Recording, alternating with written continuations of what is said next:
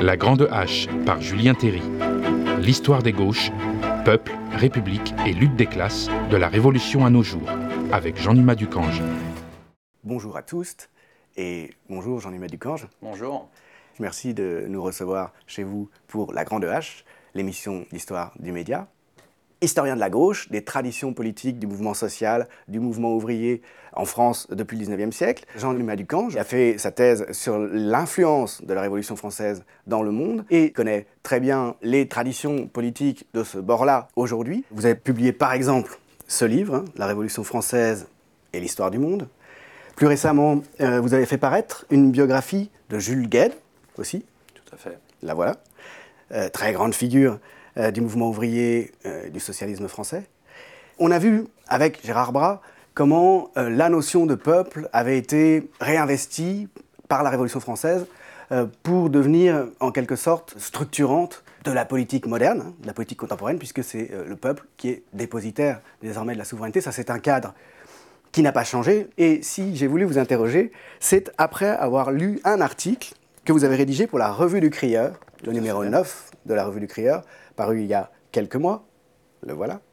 Cet article pouvait paraître avoir un titre assez provocateur puisqu'il s'appelait carrément Les adieux à la gauche de Jean-Luc Mélenchon et paraissait énoncer une thèse euh, tout à fait en phase avec le débat autour du populisme à ce moment-là, autour de ce retour au peuple hein, euh, dans le discours qui a été lancé par Jean-Luc Mélenchon et son mouvement en 2016-2017.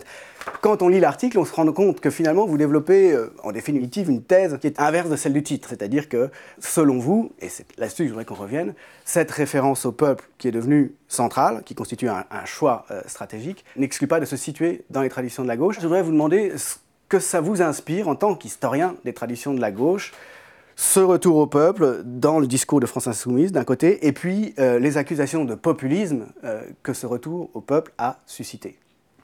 Ce qui est vrai, c'est que ce retour au peuple n'a rien d'exceptionnel ni de nouveau dans l'histoire de la gauche.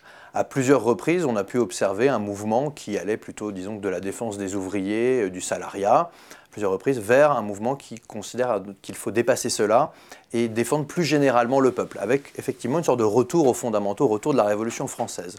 Un exemple parmi d'autres, à l'occasion de la constitution euh, du gouvernement du Front populaire en 1936. Donc c'est Léon Blum, un socialiste, qui devient président du Conseil, donc chef de gouvernement. C'est la première fois qu'un socialiste occupe cette euh, position.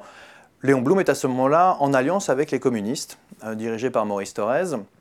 Et Maurice Thorez défend l'idée suite à de nombreuses tractations, sous pression aussi de l'international communiste, je ne rentrerai pas dans les détails, mais Torres défend l'idée qu'il faut défendre les petits contre les gros, le peuple français contre les 200 familles, qui est un des grands slogans du Front populaire. Et là, à ce moment-là, il a plutôt tendance à abandonner la rhétorique plus classique de la lutte de classe qui avait marqué le Parti communiste jusqu'alors. On pourrait prendre d'autres exemples. Au XIXe siècle, dans le mouvement socialiste, notamment à la fin, vous avez ceux qui sont davantage dans la tradition et la lignée républicaine, qui ne dénient pas une spécificité au mouvement ouvrier, au monde ouvrier, mais qui vont avoir tendance à se situer dans le sillage de la Révolution française, comme Jean Jaurès, et ils emploient, ils reprennent ce vocabulaire de peuple tel qu'il a été forgé sous la Révolution. Et d'autres, effectivement, sont parfois plus réticents à employer ce terme de peuple, parce que le peuple, quel peuple? Euh, Le peuple, on peut dire, c'est un mot confusionniste ça, regroupe, toute une partie du peuple français, y compris dans ce cas-là les petits patrons, la petite bourgeoisie. Or, ce qu'il faut défendre avant tout, c'est la classe ouvrière, les intérêts spécifiques des ouvriers. Donc il y a une défiance par rapport au mot peuple, mais disons qu'autour de ce terme peuple, autour de cette délimitation, il y a eu euh, de nombreux débats, de nombreux enjeux, mais ce n'est absolument pas la première fois que ça s'est posé. Deuxième temps, la question du clivage gauche-droite. Parce qu'un des enjeux du retour au peuple de Mélenchon, on dit populisme de gauche, en fait, L'accusation est relativement impropre parce qu'un des enjeux de la présidentielle d'après Mélenchon, c'était de sortir du clivage gauche-droite en ne se disant plus spécifiquement et prioritairement de gauche, car ces termes auraient été trop galvaudés. Cette ligne de clivage aurait été trop galvaudée. Ça. serait lié au fait que le nom de gauche a été endossé trop souvent, récemment et avec trop de dégâts, par des gouvernements qui ont appliqué une autre politique. Et il y a l'idée derrière qu'on n'arrivera plus à faire voter les gens qui votaient pour la gauche parce qu'elle était censée être de gauche, encore pour des partis qui se disent de gauche, puisqu'ils ont vu le résultat. Exactement. L'idée est de sortir de ces lignes de clivage parce qu'il y a quelque chose qui ne convient plus, qui n'est plus en phase avec les revendications historiques de la gauche. Alors toute la difficulté est de voir dans quelle mesure cette ligne peut être euh, tenue sur le long terme. Hein. Je m'interrogeais dans l'article qui est rédigé maintenant il y a plus d'un an sur cette question-là. On voit que Mélenchon oscille tout de même entre euh, dépasser le clivage gauche-droite et y revenir, je dirais stratégiquement par rapport à ce qui reste de la gauche, et puis aussi parce qu'il ne peut pas totalement se détacher de cette ligne de clivage qui a fait quand même, euh, euh qui fait encore sens pour une partie des Français. Cette histoire, oui. Tout à fait. Mais bon, pour revenir quand même sur ça, ce qui est intéressant à mon avis, c'est que là encore, euh, une partie du mouvement socialiste et, et, pendant toute une partie de son histoire, le mouvement communiste, ils ne se sont pas nécessairement définis autour du clivage gauche-droite. Pour le dire simplement, gauche-droite, à l'origine, c'est plutôt une délimitation parlementaire entre ceux qui siègent à gauche, ceux qui siègent à droite, et qui ont pas les mêmes valeurs, qui ne votent pas les mêmes choses, etc. Le mouvement ouvrier et le mouvement socialiste, lorsqu'ils se constituent euh, dans la seconde moitié du 19e siècle, je vais prendre un exemple très connu parce que c'est un cycle que tout le monde connaît encore, la CGT, la Confédération Générale du Travail, lorsqu'elles se font en 1895, les syndicalistes considèrent pas qu'ils sont, à gauche. Ce n'est pas leur problème. Le problème, c'est de défendre spécifiquement les intérêts des ouvriers, d'une fraction du salariat, les plus combatifs. Le clivage gauche-droite, c'est autre chose, c'est en dehors de nos intérêts aux périodes les plus dures pendant la guerre froide, le Parti communiste français ne se dit pas de gauche ouvertement. Il y a des textes assez connus de Marcel Cachin qui dirige l'humanité au début des années 50. Et c'est le premier parti de France, la première force de gauche à l'époque.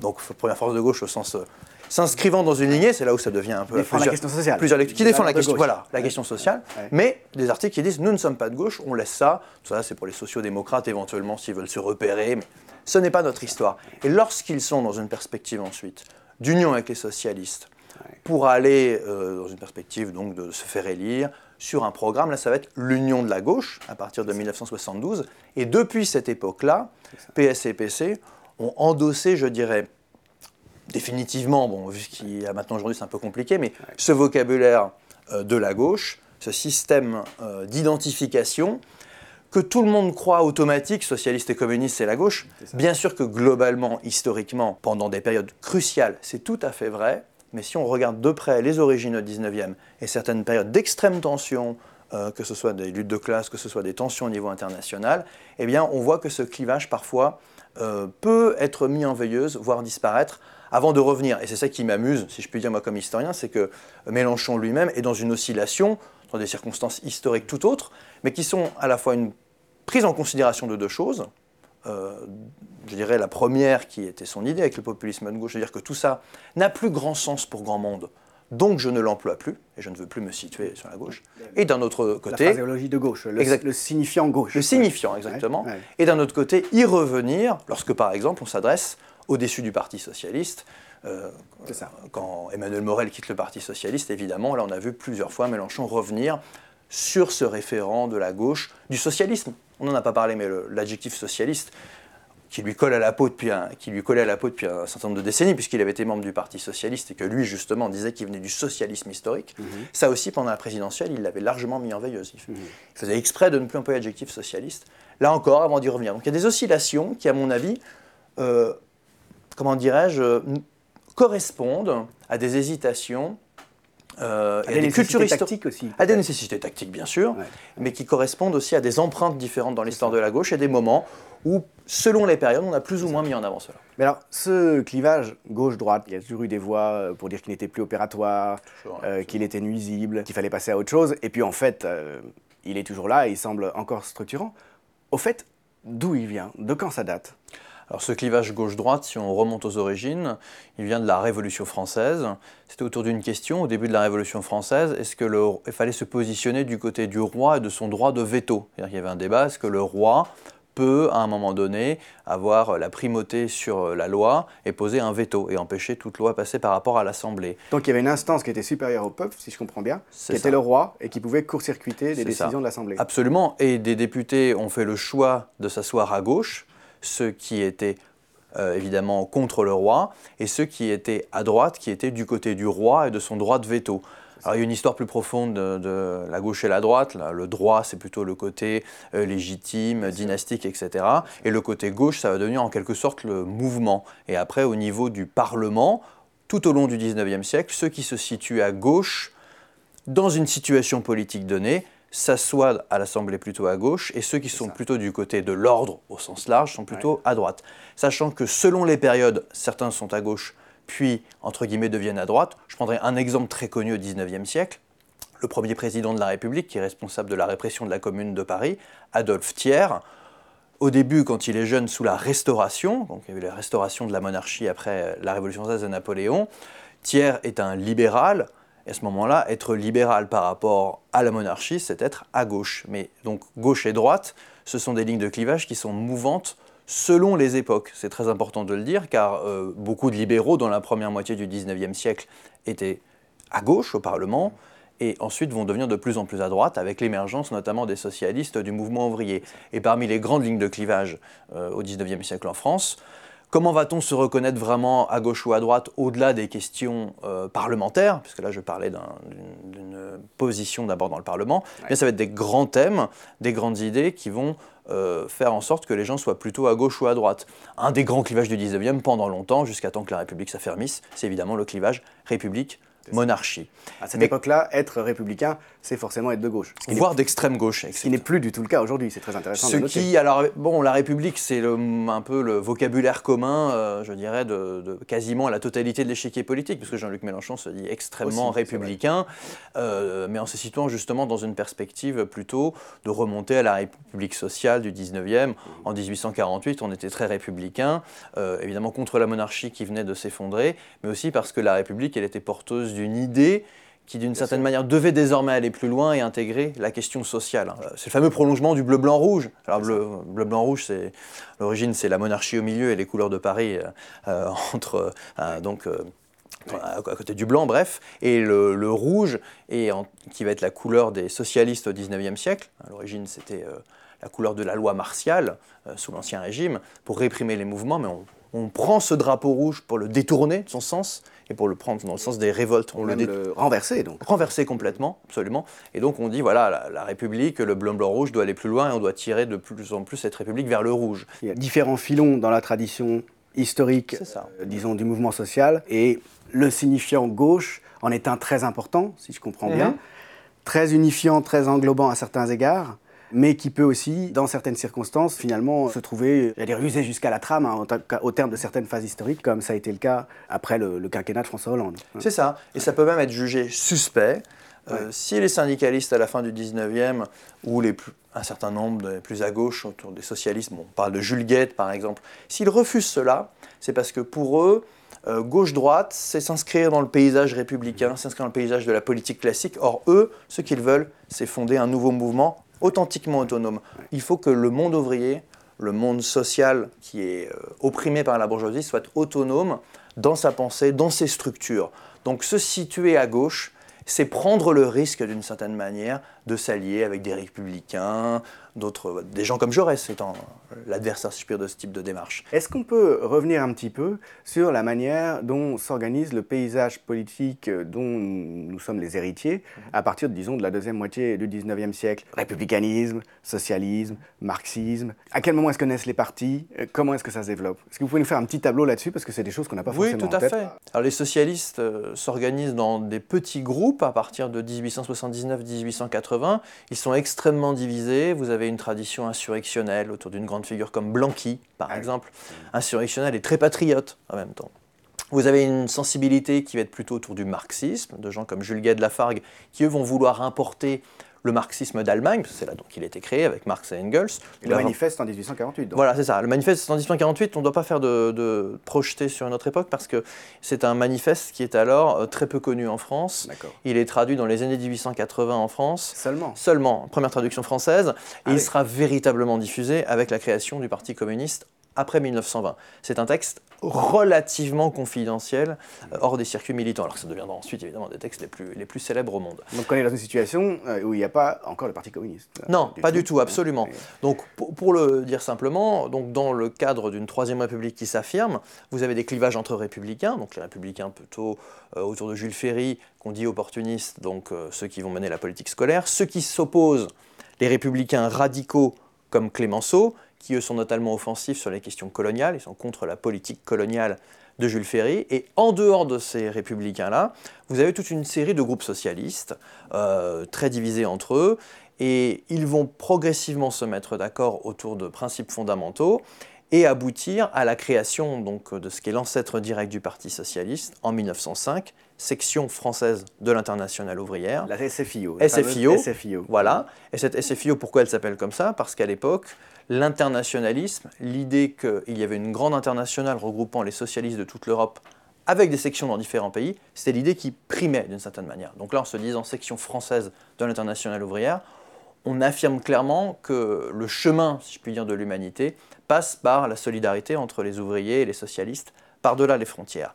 Mais cette SFIO, elle a quelque chose de particulier, c'est qu'elle regroupe la quasi-totalité des sensibilités socialistes qui auparavant n'étaient pas ensemble.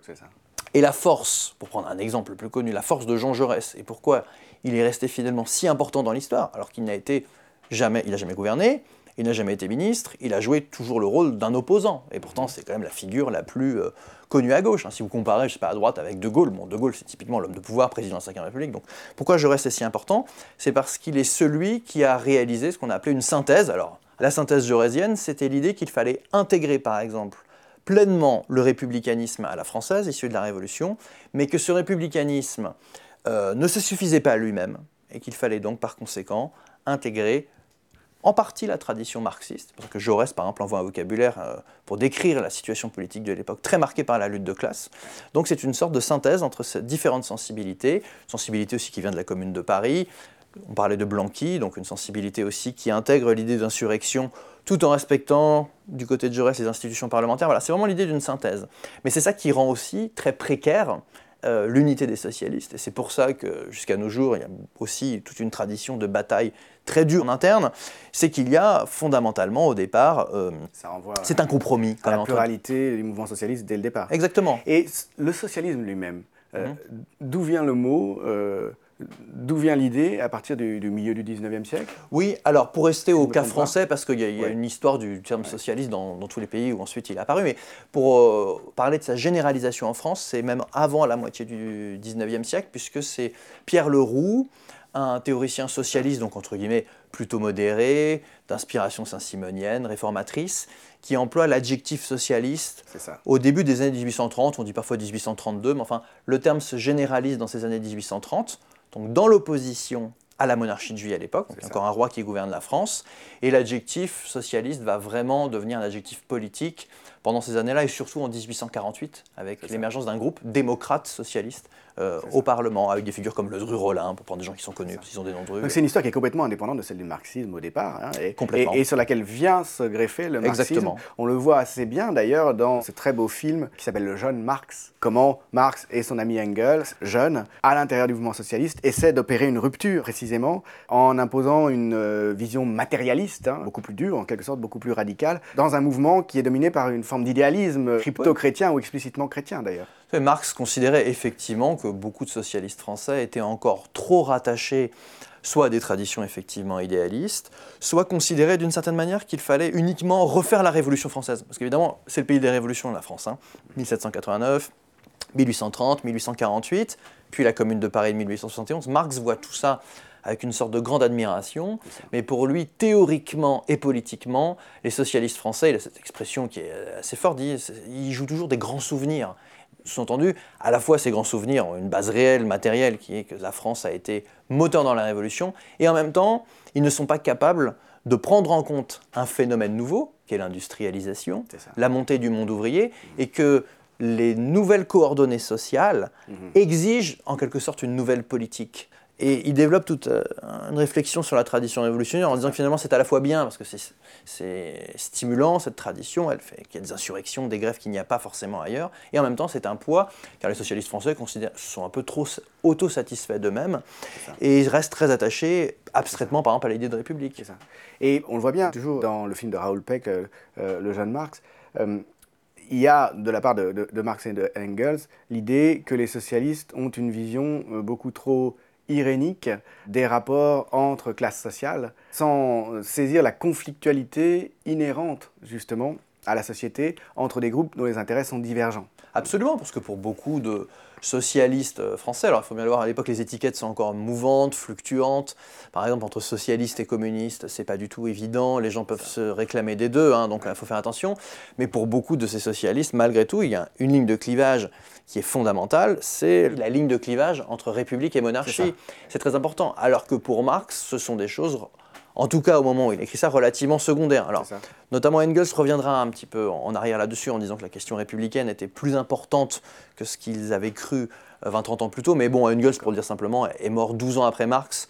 Et il a connu l'évolution de la Troisième République, ce qui explique aussi qu'il est un peu, entre guillemets, rectifié le tir là-dessus. Alors, évidemment, Mélenchon, consciemment, n'utilise pas, euh, n'est pas là à se dire, oui, je vais faire comme telle, telle ou telle période, mais il est le produit, je crois, de plusieurs cultures historiques différentes, qu'il utilise d'ailleurs très habilement, tactiquement, selon les gens à qui il s'adresse, bien évidemment. alors, si on revient euh, précisément à ces deux figures que vous avez évoquées, euh, Jules Guette d'un côté, Jean Jaurès de l'autre, Jaurès, c'est la référence quasi obligé. Même Nicolas Sarkozy adore. De la gauche, c'est ça. Marine on a Le Pen, enfin tout le monde. On a vu des aberrations, des aberrations et des escroqueries euh, politiques évidentes avec euh, des tentatives de la part non seulement de Nicolas Sarkozy, mais même euh, du Front National de s'approprier la figure de Jaurès. Pour quelqu'un comme Mélenchon, c'est également une figure absolument centrale à laquelle il se réfère toujours avec beaucoup de respect. On se souvient de l'épisode quand il est arrivé à l'Assemblée nationale après les dernières législatives. C'est ça, sa recherche du siège où Jaurès avait été assis. Hein. Il y a une forme de fétichisme finalement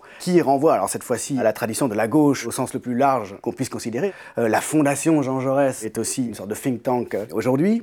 Gued, de son côté, apparaît plus finalement comme euh, le vilain petit canard, comme l'objet d'une légende noire, en tout cas, il a une mauvaise image. Absolument, Jules Gued a une mauvaise image et pourtant il a au moins autant compté que Jean Jaurès dans la fondation du Parti socialiste en 1905. Pour le dire en quelques mots, bon, Jules Gued, euh, c'était le député euh, de Roubaix, du Nord. C'est là où le Parti socialiste a eu très longtemps, jusqu'à une période récente, sa plus grosse fédération. C'est là où il avait une vraie implantation dans le monde ouvrier, ce qui était assez rare dans l'histoire du Parti socialiste. Donc Jules Gued était une figure très importante. Euh, c'est vrai qu'il était euh, un orateur exceptionnel comme Jean Jaurès, mais ce n'était pas un intellectuel, il n'avait pas la même production théorique.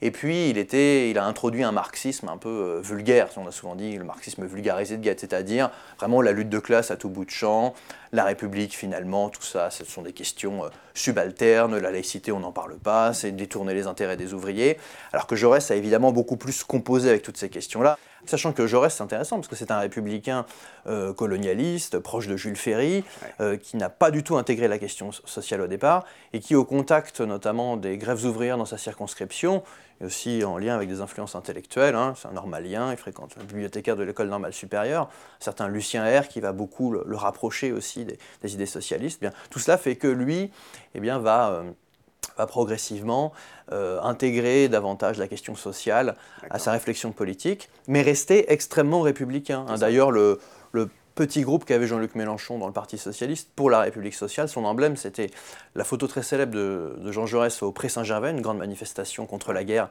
juste avant 1914, avec le drapeau bleu-blanc-rouge, et donc le bleu et blanc en petit et le rouge en très gros, pour bien dire qu'on est républicain, on est national, français, mais on prolonge cela. Alors que Gued, lui, a été un peu en dehors de toutes ces choses-là. Et en même temps, Gued, pour se faire élire, euh, savait très bien euh, s'allier aussi avec d'autres fractions de la gauche. Euh, par exemple, pour se faire élire la première fois député en 1893, il a bénéficié des voix des radicaux qui n'avaient pas présenté de candidat. Donc Gued savait aussi jouer du clivage gauche-droite sans, trop le dire. Mais si Gued est, quand même moins connu que Jaurès, il faut bien dire une chose. Gued est mort euh, quelques années après Jaurès et il a traversé toutes les épreuves que Jaurès n'a pas connues. On ne va pas reprocher à Jaurès d'être mort, il s'est fait assassiner le 31 juillet 14 à la sortie du journal L'Humanité. Gued a été ministre de l'Union sacrée pendant la Première Guerre mondiale. Euh, on ne sait pas ce qu'aurait fait Jaurès, mais enfin voilà, Gued était là, donc il a été beaucoup discrédité par la gauche radicale qui lui reprochait d'avoir mené euh, la guerre et d'avoir envoyé les ouvriers se faire tuer au combat. Et puis il n'a pas été du côté de la révolution russe euh, dans la révolution russe de 1917, il n'a pas été du côté des bolcheviks. Donc après, il est resté un peu trop marxiste pour la mémoire socialiste et pas assez bolchevique pour la mémoire communiste. Donc il a un petit peu effectivement eu tendance à disparaître. Alors qu'il est un des, une des incarnations euh, du PS. Pour prendre un exemple d'un homme politique récent, je trouve qu'il a, il eu des mots justes sur ça, même si c'était pour le dire euh, méchamment. Vincent Payon, en 2014, lors du centenaire de l'assassinat de Jean Jaurès, il dit finalement, nous, notre problème à la gauche, c'est qu'on n'a pas appris à, euh, trop tôt, on a, été, on a eu des boulets aux pieds, les révolutionnaires, l'extrême gauche, etc. Et il dit le, le, le, problème originel du Parti socialiste, c'est l'alliance entre Jaurès et Gued. C'est que Jaurès a accepté de fonder un parti avec Gued, avec un marxiste, alors que, sous-entendu, si Jaurès n'avait pas fait ça, nous n'en serions pas là, on aurait eu une culture de respectabilité gouvernementale plus tôt. Et c'est vrai que Jaurès, lui, a toujours considéré que des marxistes comme Gued avaient leur place au Parti socialiste, puisqu'on parlait de tactique à propos de Mélenchon, Jaurès aussi sait très bien que pour gagner un congrès socialiste, c'est mieux d'avoir la plus grosse fédération euh, du Nord. Enfin, il faut, il faut l'intégrer dans le dispositif. D'accord. On ne peut pas dire que Jaurès n'était pas marxiste.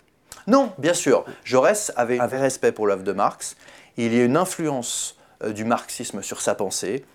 Il pense notamment de plus en plus à partir de 1900, même à partir des années 1990, le monde social en termes de lutte de classe par exemple. Donc il pense que la théorie de la plus-value est une théorie utile pour comprendre le fonctionnement économique. Par contre, ce qui le différencie de certains marxistes, notamment de Gued, c'est la République. C'est l'idée que tout ça doit s'inscrire dans le socialisme républicain, dans des majorités, dans des alliances avec des républicains, alors que d'autres marxistes comme Gued pensent justement que l'autonomie de l'organisation socialiste par rapport aux autres éléments, euh, radicaux, aux autres éléments de la gauche, dirions-nous aujourd'hui, eh bien ça, ce sont des, alliances dangereuses, si je puis dire. la vraie différence, et c'est ça qui a beaucoup fait de débat dans l'histoire de la gauche française à plusieurs reprises, et on voit bien que ce n'est pas tout à fait réglé, c'est la question du rapport entre le socialisme, les forces de gauche, et la République. La République est-elle le début, aussi imparfaite soit-elle, de l'émancipation? Est-ce que les institutions républicaines, est-ce qu'un certain nombre de lois républicaines, c'est le début d'autre chose? C'est la perspective de Jaurès. C'est là où il finit par arriver. Alors que Gued est d'une toute autre manière la CGT, hein, parce que les deux se détestent pour des raisons liées à l'indépendance des syndicats et du parti. Les autres considèrent qu'il y aura toujours une suspicion à l'égard du régime républicain. Aujourd'hui, il y a un discours euh, républicain, un républicanisme dominant, me semble-t-il, qui laisse largement de côté cette question sociale. Ah oui, tout à fait. Si on prend par exemple Manuel Valls, qui a lui aussi des références historiques, même si ce n'est pas forcément toujours extrêmement fouillé, mais il avait sorti un, ouvrage il y a quelques années qui avait fait un petit peu du bruit, avant qu'il soit Premier ministre, hein, mais il était déjà bien positionné dans le Parti Socialiste. Il avait dit, voilà, euh, entre guillemets, l'erreur des socialistes de la gauche historique, c'est d'avoir choisi euh, Jaurès, Gued, plutôt que Clémenceau. Donc Clémenceau, pour rappel, qui était président du Conseil entre 1906 et 1908 notamment, avait réprimé euh, les grèves, il était surnommé par les syndicalistes briseur de grève.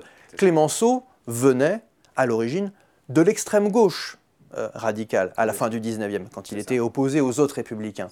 Mais il a avancé progressivement sa réflexion, lui, il a choisi, par exemple, de ne pas être du tout du côté socialiste et de la question sociale, et est vraiment typiquement l'inventeur du républicanisme de gouvernement euh, hors question sociale. Et ça, Valls avait dit, voilà, notre erreur, finalement, c'est de ne pas choisir Clémenceau plutôt que Jaurès. Et c'est un choix qui, d'une certaine manière, avait euh, sa cohérence. Mais donc c'est un républicanisme, finalement, qui n'a plus grand-chose de gauche à partir du moment où on considère que ce qui définit la gauche, c'est l'importance de la question sociale. Absolument. Si on considère que le, la République doit être, nécessairement liée à un projet social, et notamment à la question sociale au sens fort, la législation sur le travail à l'origine, mais aussi plus largement au projet révolutionnaire.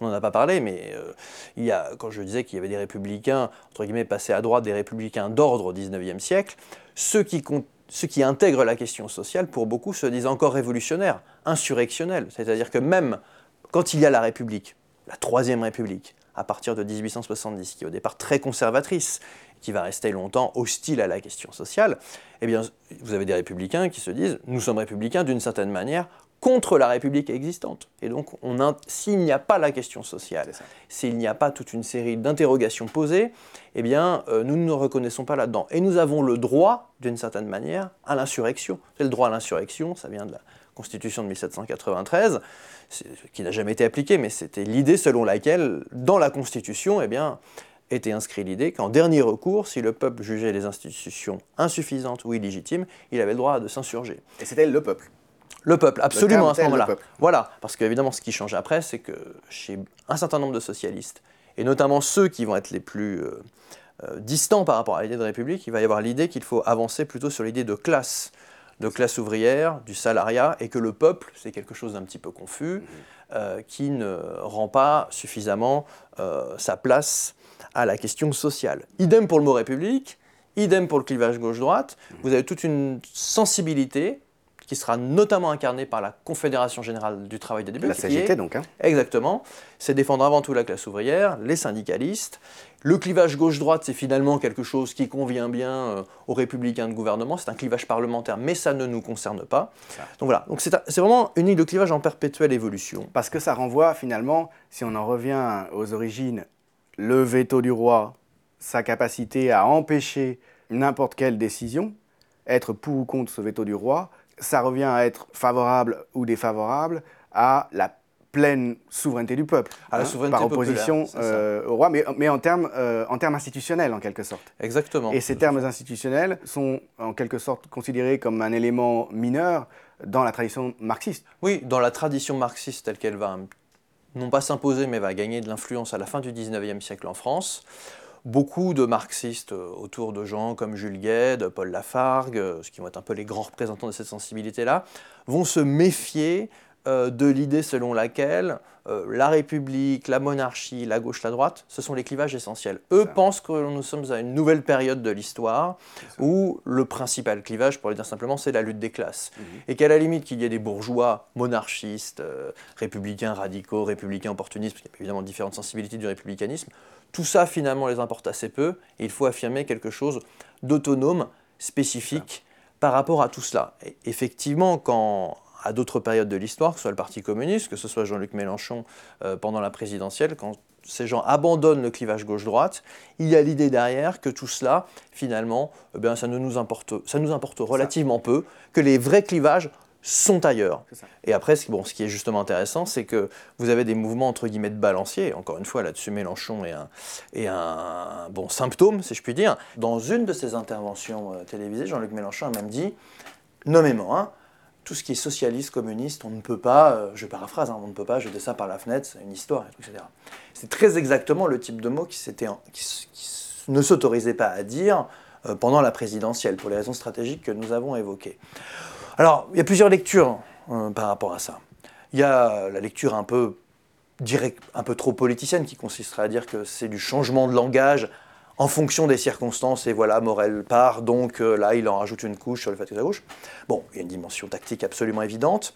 Morel part, du PS. Hein. Part du Parti Socialiste. La, gauche du PS se détache. Hein. Exactement. Donc là, ça fait sens de reparler un petit peu d'alliance euh, de gauche, de socialiste, puisque là, par exemple, Emmanuel Morel est quelqu'un qui est très attaché à ces référents-là qu'il le dit explicitement même en sortant, il ne rejoint pas la France insoumise pour s'aligner sur le, entre guillemets, le populisme de gauche, mais plutôt dans une perspective de pousser la France insoumise, c'est ça qui provoque des réactions parfois d'ailleurs difficiles, à quelque chose de plus classique. Hein. Lui, il dit, je suis social-démocrate de gauche, un social-démocrate au sens premier du terme. Il se joint à ce pôle-là pour peser dans, une veine qui est euh, celle du, PS et beaucoup moins Plutôt, celle... oui, ou, ou du coup... Enfin, c'est un peu des Jospiniens, enfin, pour d'une union de la gauche un peu, euh, mm. à dire euh, de, faire le, plus de mesures à gauche possible dans le cadre tel qu'il existe aujourd'hui. Voilà, ce sont des gens qui ont cette perspective-là, qui le disent d'ailleurs explicitement. Hein. Mm.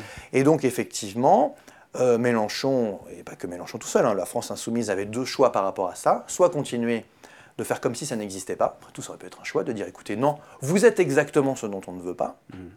ou bien de changer un petit peu de braquet, et de dire, bah oui, effectivement, on peut pas, il faut tenir compte de ces circonstances-là, euh, de cette nouvelle donne, le fait qu'il y a encore, euh, peut-être, je pense qu'ils avaient en partie sincèrement sous-estimé le fait qu'il y avait des gens qui allaient rester au Parti socialiste, au Parti communiste, que ça existe encore, que ça ne pèse plus beaucoup électoralement, mais que ça pèse dans l'univers social de la gauche, voilà, mmh. l'univers social et politique. Mmh. Donc euh, il y a un retour vers cela.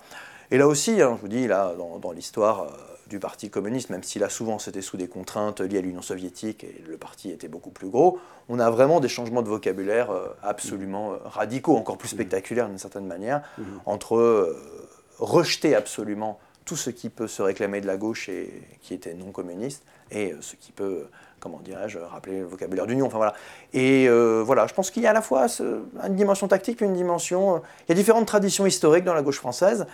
Et comme on l'a dit au départ, les, vu les rapports de force électoraux, au moins pour le moment, la France insoumise incarne un peu les différentes sensibilités. Donc, euh, on doit tenir compte de ces sensibilités si on veut rester à la place euh, où on est. Euh, dans l'article dont, on parlait sur Mélenchon, me posais la question de l'identité politique de la France insoumise à la fin. Et par exemple, il y a des sujets sur lesquels euh, Mélenchon peut, je vous assure, c'est pas du tout une question, rigoureusement dire le contraire euh, de, certaines choses. Par exemple, sur l'appareil d'État et la police. Quand il y avait eu euh, l'assassinat de Rémi Fraisse, il avait dit que le ministre de l'Intérieur correspondant, c'était l'assassin de Rémi Fraisse, ce qui quand même peut mériter discussion en termes là.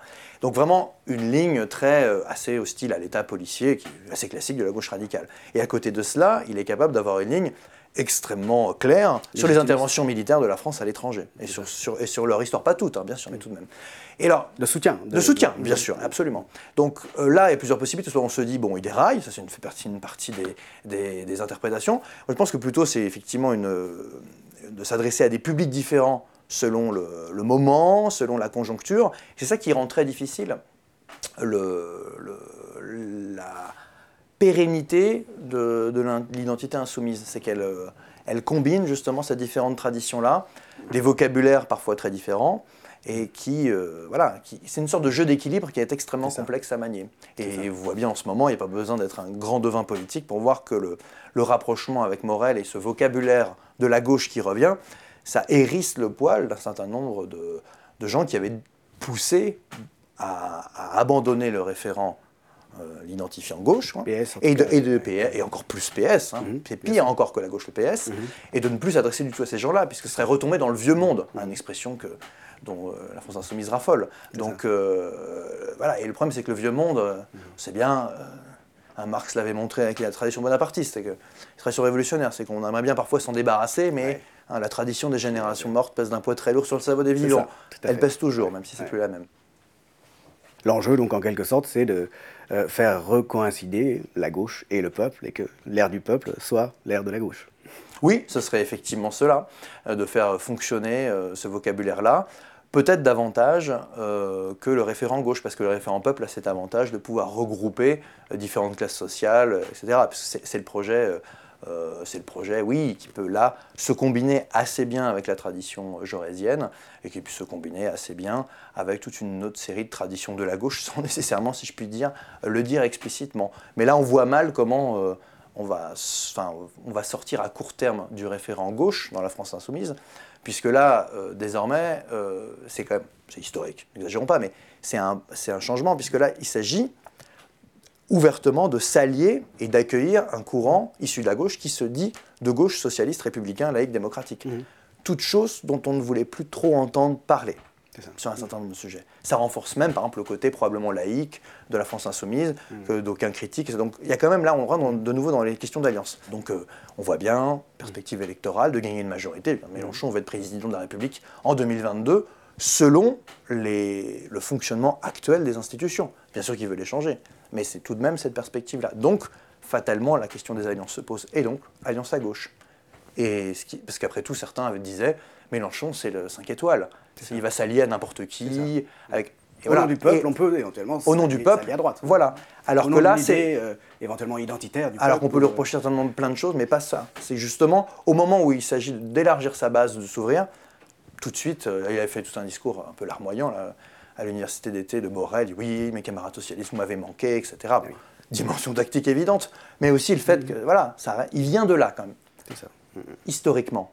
Alors que dans d'autres cas, c'est pas forcément ça. la même chose. Donc le peuple reste le peuple de gauche, malgré tout. Absolument, absolument. Et ça a été euh, confirmé et conforté. Et le, dans le peuple de gauche, il y a les organisations, entre guillemets, traditionnelles, en tout cas qui en sont issus, l'aile gauche du Parti socialiste. Bon, le Parti communiste, c'est compliqué en ce moment, mais il y a toute une série des communistes qui, à la limite, se retrouve mieux dans une démarche de type Mélenchon sans nécessairement approuver le personnage que dans la politique d'alliance classique avec le PS. Donc, euh, si on veut être maire de Lille, par exemple, pour prendre une des villes, bien évidemment, ce sera davantage dans une tradition euh, de gauche euh, socialiste. Je prends Lille parce que c'est une des premières grandes villes qui a été conquise par la gauche, enfin les socialistes, donc attention, en 1896, et qui ne l'est pas resté en continu, mais quasiment. Donc, et alors, dans ce type de problématique, quelles sont la place de la notion de peuple en tant que dépositaire, euh, disons, de, euh, de, la légitimité et voué à s'autogouverner, à défendre ses intérêts. Et la place aussi de la notion de nation, mmh. qui lui est étroitement connectée. Et on retrouve avec l'actualité, cette accusation portée contre les populistes, portée contre ceux qui se réclament du peuple et qui en appellent au peuple, d'être nationaliste, en référence au nationalisme euh, qui euh, ont valu euh, la Première Guerre mondiale, par exemple. Moi, je suis tout à fait pour dire qu'il y a une grande différence entre le nationalisme exacerbé, on va dire, plutôt à droite de l'échiquier politique, et une forme de patriotisme de gauche qui a des sources historiques. Jaurès est par exemple une incarnation de cela, c'est quelqu'un qui est profondément patriote, c'est quelqu'un qui vient du républicanisme même assez modéré au départ, qui conserve l'idée qu'il faut défendre la nation dans certaines circonstances, qui considère que la nation française ce n'est pas rien, qu'elle a des racines historiques, et que ce patriotisme-là est tout à fait différent du bellicisme des forces du temps de Jaurès. Mhm. Donc là aussi, il n'y a pas, de, à mon avis, de, de, nouveaux débats à avoir. Enfin, je ne dis pas qu'il ne faut pas plus débattre, mais euh, si vous prenez l'exemple, moi, tout le monde ne sera pas d'accord avec cela, mais si le discours du Parti communiste français au moment du Front populaire de Maurice Thorez, bon, si vous faites lire ça à des gens en enlevant les sous-titres, le nom de l'auteur, que c'est Thorez et tout, ils vont vous dire c'est horrible, c'est du nationalisme pur. Mais sauf que si vous prenez tout le discours, on peut trouver que, le, tournant patriotique du PSF a bien des inconvénients, mais l'idée était quand même d'inscrire dans une, perspective euh, sociale, enfin, de l'inscrire dans la dynamique nationale. Et de ce point de vue-là, c'est assez proche euh, c'est dans une forme de continuité euh, de Jaurès. Après, on peut discuter de la pertinence dans tel ou tel contexte d'avoir fait cela. Après la Seconde Guerre mondiale, le PCF est extrêmement euh, patriotique, voire parfois chauvin sur certains aspects. Là aussi, il faut remettre dans le contexte, c'est l'après-seconde guerre mondiale. on ne peut pas non plus faire abstraction de ça, sinon on sort les discours de leur contexte. Mais pour moi, ce que incarne Mélenchon en termes de rapport au peuple et à la nation, c'est une sorte de néo-torésisme, pour parler de, de, gauche, euh, qui n'est pas la même chose euh, que euh, le nationalisme de droite. Quand bien même, si vous prenez des mots, bah oui, ils défendent la patrie, ils défendent le pays, mais enfin, on ne peut pas faire... on peut, avec une grille d'un certain marxisme orthodoxe, moi j'appelle ça l'internationalisme absolu, c'est-à-dire que toute personne qui considère que la discussion autour de la nation a des frontières, c'est déjà se mettre dans une impasse politique, auquel cas c'est une cohérence de mettre tout le monde dans le même sac.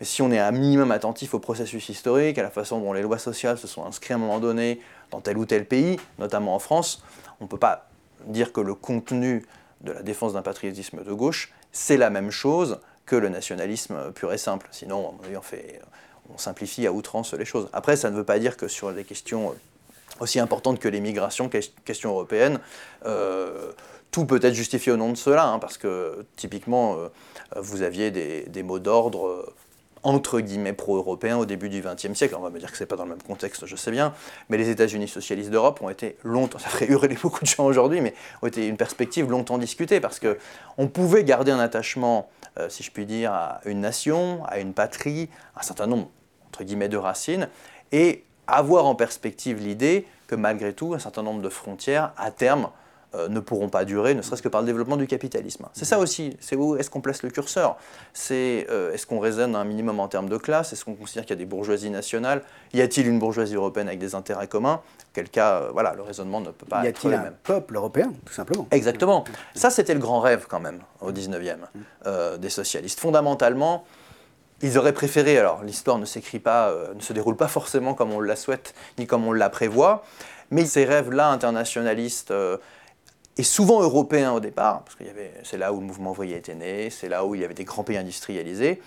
Euh, ces choses-là étaient quand même euh, installées, discutées au début du XXe siècle, et euh, on les retrouve dans les débats aujourd'hui. Hein. C'est vrai que d'une certaine manière, il y a autant de légitimité historique à être très national, patriote et hostile à l'Union européenne qu'à y être favorable, parce que si vous regardez les généalogies... Dans une tradition de gauche. Dans une tradition de gauche, mmh. sincèrement, les deux existent. Après, on, le droit d'avoir une opinion sur cela, mais on ne peut pas dire que euh, l'une ou l'autre option n'ait jamais été explorée et n'ont rien à voir avec les traditions socialistes et communistes. C'est factuellement, entre guillemets, faux. Est-ce qu'on pourrait revenir sur l'idée européenne au 19e et au début du 20e siècle, puisqu'elle existe déjà à cette époque-là? Absolument. Bon, quand on parle de l'idée européenne au 19e siècle, on pense plus à des figures qui n'ont pas été socialistes, mais comme Victor Hugo. Bon, il y a toute une série de réflexions autour de cela. Pour ce qui concerne les socialistes, Bon, ce n'est pas en tant que tel la construction européenne qui les fascine et qui les intéresse, mais c'est vrai que le pari historique initial du manifeste du Parti communiste de Marx et Engels est clairement un affranchissement euh, des frontières nationales, un dépassement des frontières nationales. Euh, bon, Marx et Engels sont très jeunes lorsqu'ils écrivent cela, ils sont très enthousiastes euh, d'une certaine manière de ce que la bourgeoisie a fait avec l'industrialisation, avec ce monde qui est en train d'être désenclavé, hein. il faut se remettre dans le contexte, imaginer ce que c'est. Et il y aura toujours, dans le marxisme, dans la tradition socialiste, une tradition qui considérera que toute défense des frontières nationales est un danger ou, entre guillemets, réactionnaire, puisque finalement, même si le capitalisme fait le, travail à notre place, ce n'est pas plus mal parce que nous avons tous, tout intérêt pardon, à euh, prôner le dépassement des frontières nationales, parce que si on ne dépasse pas les frontières nationales, eh bien, on va renforcer les nationalistes dans les différents pays. Marx et Engels ont, à certains moments donnés, pensé cela, à d'autres, moins, parce hmm. qu'eux ont été confrontés à un problème très important, fondamental pour l'époque, était l'unité de l'Allemagne, qui n'était pas un pays unifié avant 1871. Et là, par exemple au moment de la guerre franco-prussienne, au départ, euh, ils prennent parti pour l'Allemagne contre la France, non pas par nationalisme, mais parce qu'ils font le pari que, vu le développement du mouvement ouvrier en Allemagne, qui est plus fort qu'en France, et vu la nécessité absolue que l'Allemagne soit unifiée pour pouvoir faire une, une organisation politique structurée, hiérarchisée, fonctionnant au niveau national, eh bien, l'Allemagne doit être unifiée. Donc c'est quelque chose de stratégique finalement. exactement. Voire tactique. Euh, Alors, bon, il y a un débat sur est-ce que c'est purement conjoncturel ou bien est-ce que la question de l'unité nationale euh, passe devant à certains moments. Ce qui est certain, c'est qu'ils n'ont pas écrit de texte définitif euh, sur ce sujet, Marx et Engels, et qu'ensuite la tradition socialiste en hérite. Pour répondre précisément à votre question, à la toute fin du 19e siècle, vous avez des débats dans la social-démocratie allemande, qui est le premier parti socialiste du monde à, l'époque, sur faut-il une langue euh, commune à tous les peuples pour faciliter la discussion, euh, même dans les congrès internationaux, parce qu'ils mobilisent des traducteurs, c'est très compliqué, il y a le français, l'anglais, l'allemand. Donc il y a eu tout un mouvement, l'espéranto, c'est très connu, bon évidemment ça a perdu de sa superbe, mais même Lénine ensuite a un peu rêvé à l'idée qu'on pouvait avoir une langue euh, qui permette à tout le monde de parler. Euh, même, le même langage euh, pour simplifier les rapports entre ouvriers de différents pays. C'est un projet socialiste au départ, l'espéranto Non, pas directement, mais par contre, ça les intéresse en tant que euh, projet susceptible d'avoir une déclinaison socialiste. Et l'autre point qui est important sur la question européenne, c'est que cette tradition socialiste-là, au départ, pense vraiment que la révolution, le changement social et politique, va avoir lieu en Europe parce que voilà, une sainte trinité, si je puis dire, euh, qui est laïcisée bien sûr, avec la Grande-Bretagne qui est le pays de l'industrialisation, la France qui est le pays des révolutions, et l'Allemagne qui est le pays de la philosophie et de la théorie. Et que ces trois pays-là, stratégiquement, et sur le fond en fait, vont mener euh, le monde, si je puis dire. D'où l'idée de les unifier, la nécessité d'unifier. D'où l'idée, voilà, de, que le socialisme soit le produit de ces trois pays-là. Et donc, c'est quand même en Europe que tout cela se passe dans un premier temps, bien qu'il y ait déjà des intuitions sur la question coloniale, mais enfin, c'est quand même pas leur priorité absolue au départ. Et donc, il y, a des, il, y a, il y a des débats qui vont aboutir à la question, qu'on retrouvera d'ailleurs dans les premiers congrès de l'international communiste, hein, après la révolution russe de 1917, sur les États-Unis socialistes d'Europe. Est-ce qu'on ne peut pas faire, ce que les Américains ont réussi à faire et bien consolider finalement après la guerre de sécession, des États-Unis, au sens strict, euh, en Europe, avec des États qui conserveraient des prérogatives particulières? ça, c'est une fédération. Une sorte de fédération. ça, c'est les années, dans les années 20 dès la fin du 19e siècle, puis dans les années 1920, ça, le débat rebondit, si je puis dire, avec la révolution bolchevique. Cette formule États-Unis d'Europe, elle apparaît euh, à la fin du 19e siècle. Oui, oui, absolument. Elle est employée euh, par quelqu'un qui est très connu à ce moment-là, beaucoup plus connu que Jean-Jean, qui est Karl Kautsky, qui est le principal théoricien de la social-démocratie allemande. Et euh, toutes ces questions-là sont discutées. De, sans avoir de programme définitif, on se pose la question de faut-il une langue commune Si oui, laquelle? Faut-il dépasser les frontières? Auquel cas, euh, qu'est-ce qui va se substituer politiquement au dépassement des frontières. Et vous avez ensuite toutes les variantes. Vous avez l'internationalisme, entre guillemets, absolu, qui prône la révolution par-delà les frontières, et l'idée qu'il ne faut pas se référer à une nationalité, ou le moins possible, sinon c'est mettre tout de suite le doigt dans l'engrenage. Vous avez les héritiers de ça, qui sont l'extrême gauche, plutôt de sensibilité trotskiste, en tout cas une partie d'entre eux. Et vous avez déjà, à cette époque-là, l'idée qui vient en fait en Allemagne du philosophe Fichte, hein, qui est l'état commercial fermé, un texte qui a été écrit à fin du XVIIIe, qui influence beaucoup de, penseurs en Allemagne, et qui a une déclinaison socialiste qui consiste à dire, euh, qui est une petite question, hein, c'est de poser des... Si nous avons le pouvoir dans un seul pays, euh, nous les socialistes, est-ce qu'il est possible de construire un État socialiste dans un cadre national? Et cette question-là est posée très tôt.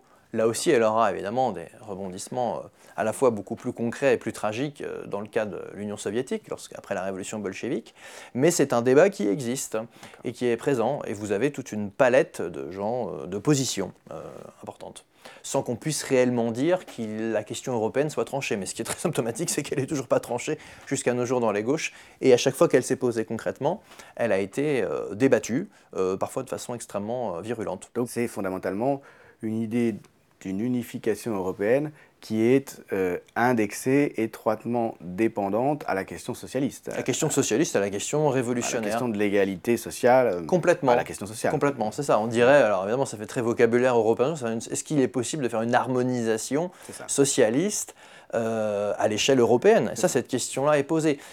Évidemment, je l'ai dit, hein, il y a des positions différentes, mais en gros, quand même, l'évolution, c'est plutôt, euh, on a des grands projets européens qui sont régulièrement discutés, et à chaque fois, on rebute, si je puis dire, et je ne dis pas ça pour coller l'actualité, hein, c'est réel, on rebute sur la question de la nation et des frontières, parce que ça pose toute une série de problèmes. Euh, il est question de, des travailleurs immigrés dès cette époque-là, dès la fin du 19e, il est question de doit-on limiter les migrations ou l'immigration, toutes ces questions-là sont déjà présentes. Elles n'ont pas le caractère... Euh, aussi euh, parfois conflictuelles qu'elles peuvent avoir aujourd'hui, parce que à la fin du 19e, très peu de socialistes ont participé au pouvoir ou sont au pouvoir, donc des débats encore assez théoriques, mais c'est toujours une question qui se pose, crûment. Et alors, en tant qu'historien, quel regard est-ce que vous portez sur la conjoncture générale, disons, de ces 10-15 dernières années concernant les gauches européennes? Cette conjoncture, justement, d'un retour au peuple qui a été marquée tout particulièrement par l'essor de Podemos, qui est une des grandes références quand Mélenchon écrit son Air du peuple en 2016 pour marquer le, grand tournant, hein, pour laisser un peu de côté le signifiant gauche pour aller du côté du signifiant peuple. Il a évidemment en tête ce qui s'est passé avec Podemos. Il y a la, version italienne, bien sûr, hein, très différente, avec euh, le Movimento Cinque Stelle et hein, le mouvement 5 étoiles, qui est au pouvoir aujourd'hui et qui gouverne avec l'extrême droite. Quel est votre regard euh, du point de vue d'un point de vue d'historien des traditions si de ce point de vue-là? on parle des 15 dernières années, il y a une évolution quand même récente, celle que vous venez de décrire, mais il y avait eu, parce que je regarde ça effectivement précisément depuis 10-15 ans, l'émergence d'une sorte de, on appelait ça une gauche radicale, on en avait pas mal parlé avec euh, Philippe Marlière et Louis Weber, on avait fait un ouvrage de synthèse là-dessus sur les gauches radicales en Europe, on essayait de comprendre les racines historiques des recompositions actuelles. C'est sorti il y a 4-5 ans, mais qu'importe. Et euh, c'était très différent selon les pays. Vous avez des pays où, par exemple, euh, les anciens partis communistes dans la gauche radicale jouaient un rôle important, des pays où c'était plutôt l'extrême gauche, soit issue du maoïsme ou du trotskisme. Donc on essaie de, de regarder un petit peu tout ça et comment ça fonctionnait. Et ce qui est vrai, c'est qu'au bout de cette chaîne-là, là où des mouvements de masse ont véritablement émergé, ça a été souvent ce que vous venez de dire, des mouvements de masse qui sont plutôt inspirés par euh, euh, Laclos, Mouffe, on a beaucoup parlé de ces théoriciens-là, qui ont beaucoup influencé l'Amérique latine, du significativement, du populisme, de, gauche, absolument. Eux-mêmes, en fait, inspirés par une forme de référence marxiste, puisque venant de Gramsci, c'est-à-dire une sorte de marxisme euh, moins la lutte de classe classique, mais avec en reprenant un certain nombre de, thèmes sur la bataille pour l'hégémonie, en opposant le bas et le haut. Bon, alors certains vont dire que c'est complètement sorti du marxisme, en tout cas, ça vient de, ce débat vient de là. Mais qu'importe, pour répondre à votre question sur l'évolution le, récente, ce qui me paraît euh, très significatif dans le cas de Podemos, c'est qu'effectivement, c'est un mouvement euh, si je puis dire contrairement à la France insoumise, qui est plutôt né des mouvements sociaux, plutôt né des mobilisations, euh, alors que la France insoumise est plutôt née, euh, oui, en quelque sorte, de la gauche, de la gauche du, cœur, d'une fraction du PS, avec des gens du PC qui ont un peu suivi, etc. Donc ça, c'est plus un fonctionnement... Et puis même du NPA à un moment donné. Voilà, exactement. Mais enfin, au départ, il y a la scission de 2008 au PS, euh, la fondation des partis de gauche, puis enfin, des étapes. Il y a quand même une généalogie partidaire, en quelque sorte. Voilà, c'est ça. Très nette, qu'il n'y a pas avec Podemos. Podemos, c'est à l'extérieur. Qui se réclame dès le départ ni droite ni gauche, d'une certaine façon. C'est ça, et d'une certaine manière, parce qu'il y a le cas de Syriza, on parle moins, parce qu'évidemment, ça se termine plus mal. Et c'est les seuls à être au pouvoir, donc c'est vrai que c'est dans un pays, dans une situation terrible. Bon, là, on ne va pas porter de jugement particulier sur ce qu'ils font au moment T, mais là, Syriza, c'était plus une recomposition relativement classique avec des gens issus de l'eurocommunisme, des mouvements, euh, on va dire, qui étaient favorables à l'Europe au sein des partis communistes et qui, voilà, qui ont joué un, ce rôle-là. Podemos, c'était vraiment issu des, mouvements sociaux. Euh, et Podemos avait cette particularité-là d'être, euh, je puis dire, génétiquement extérieur aux traditions de gauche, puisque ce n'était pas un bout d'un parti ou très marginalement. Mais ce qui est quand même significatif, et c'est là où ça me fait penser, moi, parfois à d'autres épisodes euh, bah, du type même Gued, qui a une origine totalement extérieure à ça, puis finalement en vient à des alliances. C'est que là, il y a quelques jours, euh, Podemos a signé un programme euh, de gouvernement avec le Parti socialiste ouvrier espagnol sur un certain nombre de mesures sociales.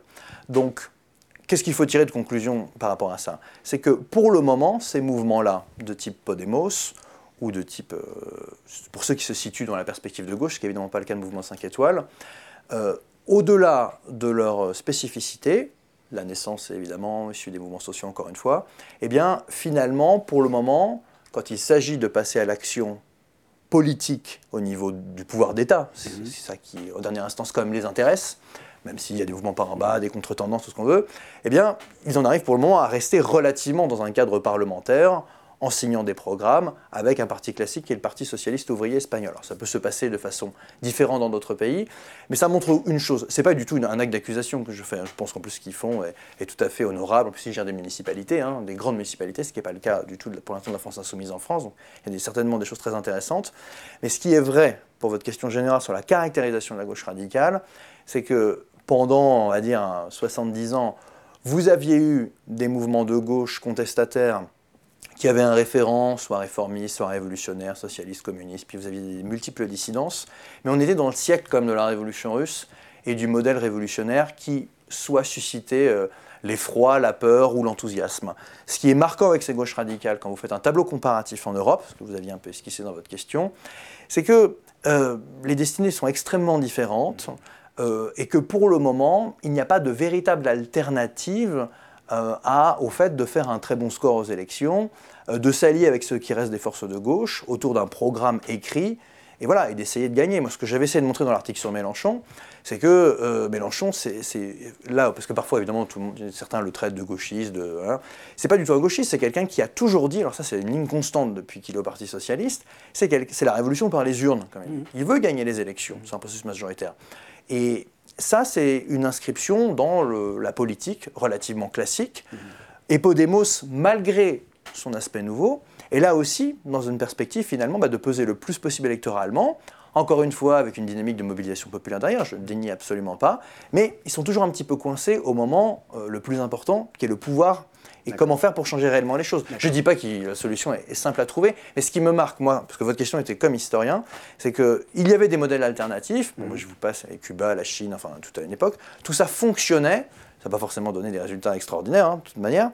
Mais depuis la chute du mur de Berlin, et les, donc euh, là, presque 30 ans, et les 15 dernières années qui ont un peu revu une poussée d'une certaine gauche radicale, le, dénominateur commun, c'est finalement assez inventif au niveau intellectuel, inventif, pardon, si c'est une gauche, assez une floraison de multiples courants, etc. Mais au moment où, entre guillemets, ce qui intéresse le plus, si je puis dire, c'est de changer les choses par le pouvoir d'État, on en est au diptyque Parlement, élection, majorité. Euh, Mais ça, c'est la question des alliances. La question de l'inspiration de fond. Vous avez fait une distinction avec le mouvement 5 étoiles d'Italie, qu'il est plus difficile de rattacher clairement à la gauche, surtout étant donné son nation actuelle où il gouverne clairement avec l'extrême droite. Euh, mais dans le cas de Podemos, l'inspiration, vient aussi d'Amérique latine. Absolument. Me, semble-t-il. Et ça, c'est un élément exogène, d'une certaine façon. Complètement. Euh, qui est tout à fait intéressant à examiner, dans la mesure où euh, il inspire aussi beaucoup France Insoumise, même si la généalogie de France Insoumise est partidaire, beaucoup plus que, celle de Podemos. Oui, et je pense que ce qui fonctionne le mieux pour comprendre quand même la généalogie de la France Insoumise et, les gens qui s'en réclament et qui se retrouvent, je pense que c'est davantage l'inscription dans les dynamiques. Euh, euh, nationale, ancienne, euh, ce dont on a parlé, euh, le torésisme à une époque, le fait aussi, on ne l'a pas dit, mais enfin tout de même c'est un pays où il y a eu beaucoup de révolutions et beaucoup de grèves, beaucoup de mouvements sociaux, tout ça se retrouve là-dedans. L'Amérique latine, euh, ça a été évidemment très important dans le discours de, Mélenchon à une époque. C'est encore plus important pour des raisons historiques évidentes dans le cas de Podemos. Euh, je ne sais pas si ça l'est toujours autant dans les tout derniers temps. Là, j'ai pas encore eu le temps de, regarder en détail, mais il euh, faut voir qu'en plus, c'est intéressant que vous citiez l'Amérique latine parce que là aussi, il y a eu des processus intéressants à l'œuvre. ces 10-15 dernières années, avec une vague de gauche qui était assez impressionnante par rapport à ce qu'avait connu ce continent. Et récemment, les gouvernements de gauche, un à un, ont été battus électoralement, quasiment tous. Enfin bon, et ceux qui y restent sont dans des circonstances parfois extrêmement complexes. Donc là aussi, moi, ce qui me marque dans tout cela, bien sûr, ce sont des choses qui ont pu fonctionner, qui ont été opérantes, mais sur un temps quand même relativement court, et qui ne sont pas trop sortis de, des, schémas classiques d'alliance, de système électoral, etc. Encore une fois, c'est vraiment pas pour, pour tirer à boulet rouge là-dessus, parce que quand on voit ce qui s'est passé avec Lula, par exemple, on voit bien que les, même les enjeux qu'il peut y avoir à être euh, même juste à gagner les élections, à faire quelques mesures sociales, on voit le niveau de revanche qu'il peut y avoir à son égard. Après, voilà, après, bien sûr, après coup. Mais euh, ce qui me paraît comme significatif, c'est qu'il n'y a quand même pas eu, ces 20 dernières années, un référent, un nouveau modèle, ce que l'on a pensé à une époque avec l'Amérique latine, hein, même le Venezuela, tout le monde en parlait, c'est quelque chose d'extrêmement présent.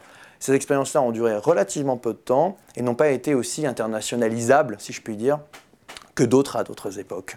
Et ça, est-ce qu'il faut ça nécessairement? Est-ce qu'il faut qu'il y ait un pays qui serve de phare, de modèle à un moment donné? Je ne sais pas si ça marche à chaque fois, mais enfin, historiquement, c'est quand même ça qui souvent a permis de déterminer des choses. Alors, Jean Dubaducange, comme on le fait toujours à la grande H, je vais vous demander, si vous voulez bien, de présenter un livre, euh, dans quelque domaine que ce soit, qui a eu une influence, qui a été important pour vous, qui a été important pour votre euh, parcours intellectuel, pour votre parcours d'historien. Ah, un ouvrage qui a été important pour moi, c'est L'ère des révolutions d'Eric Hobsbawm, qui est un ouvrage de synthèse hein, de 1962, si je ne dis pas de bêtises, qui s'inscrit dans une, trilogie, voire une tétralogie si on intègre son dernier volume sur le XXe siècle.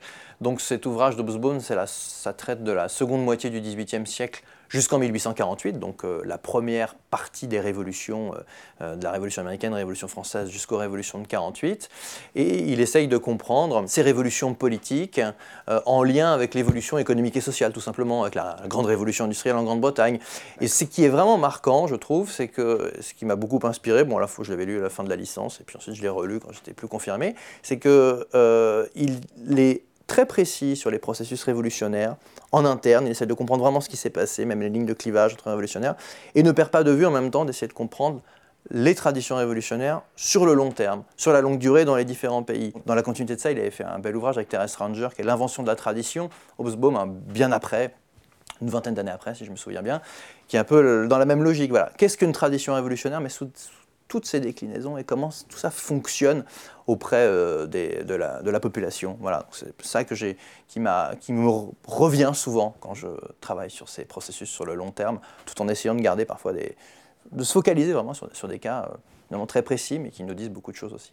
Hobsbawm, c'est un historien très important et en même temps un historien très engagé. Autour d'Hobsbawm, il y a eu une controverse politique assez intéressante pour l'histoire du champ français, hein, pour l'histoire euh, des euh, élites intellectuelles et politiques françaises dans les années 90, si je ne me trompe pas, puisque euh, dans la série des synthèses d'Hobsbawm dont vous avez parlé mm-hmm. avec celle de 1962, l'ère des révolutions, il y a eu d'autres ouvrages qui ont suivi, et il y en a un qui n'a pas été traduit au départ, hein, c'est bien ça Bien sûr. Est-ce que vous pouvez revenir un petit peu, euh, c'est l'occasion, sur, euh, sur cette controverse qui est assez symptomatique du champ français aujourd'hui? Oui, alors on parle de l'ouvrage Le court XXe siècle euh, d'Eric Hobsbawm. Donc pourquoi ce court XXe siècle? C'est parce qu'il fait commencer le XXe siècle avec la Première Guerre mondiale.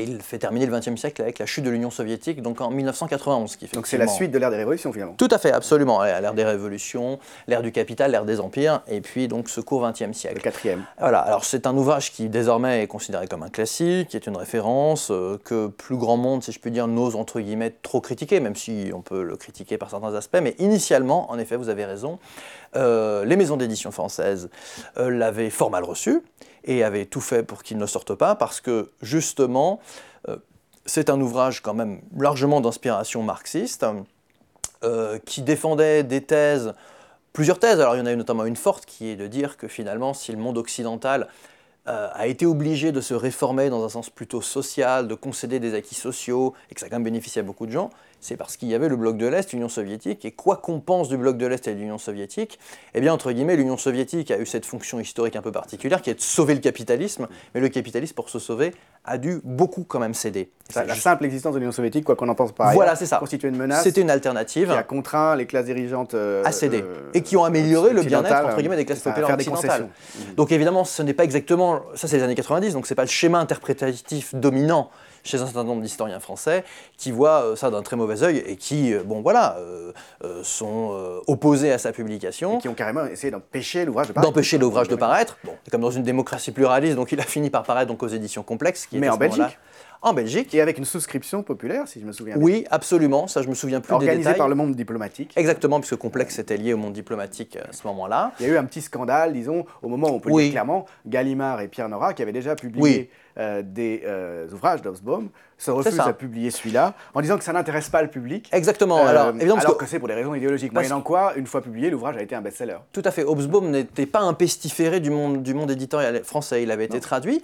Alors, il, il a eu plusieurs difficultés, Hobsbawm, parce qu'il, par exemple, il n'avait jamais été traduit, ou très à la marge quelques articles, par les éditions du PCF non plus. Il n'était pas très bien vu par la tradition communiste française. Et pour de toute autre raison, il était effectivement mal vu par un certain nombre de, grands éditeurs français. Mais finalement, une fois le cours 21 est sorti, il y a eu une sorte de mini-scandale parce qu'effectivement, ça a été littéralement un best-seller et c'est considéré comme un ouvrage de référence, alors qui donne l'objet, euh, qui donne il y a des critiques de gauche, de droite, si je puis dire, de différents types. Ah, c'est pas parole d'évangile, mais c'est un livre. C'est euh, une forte thèse qui, mérite d'être discutée. qui C'est très gros, d'être, euh, très documenté Mhm. et qui euh, voilà, alimente le débat vraiment là, dans, dans le bon sens du terme. Mais euh, voilà, ça dit beaucoup de choses effectivement sur le contexte intellectuel français, qui était un des pays où le Parti communiste a été le plus fort, où le a été extrêmement puissant aussi. Bon, le retournement de tout cela a fait qu'un Britannique qui a toujours été marxiste mais plutôt hétérodoxe, dont la réputation internationale n'est pas à démontrer. hein. Vous allez dans le monde anglophone, euh, Eric Hobsbawm, c'est, euh, je sais pas, c'est vraiment, c'est une case dans les librairies, hein. c'est comme euh, telle ou telle période. Donc euh, voilà. En France, c'est pas tout à fait ça, mais c'était quelqu'un qui a été euh, reconnu et effectivement, ça dit bien quelque chose du contexte de ce moment-là. Merci beaucoup, Jean-Dumas Ducamp, d'avoir euh, éclairé finalement la situation politique actuelle à la lumière de la tradition longue hein, de la gauche en France. Merci. Le média est indépendant des puissances financières et n'existe que grâce à vos dons. Soutenez-nous sur lemediatv.fr. Et pour ne rien rater de nos contenus, abonnez-vous à nos podcasts.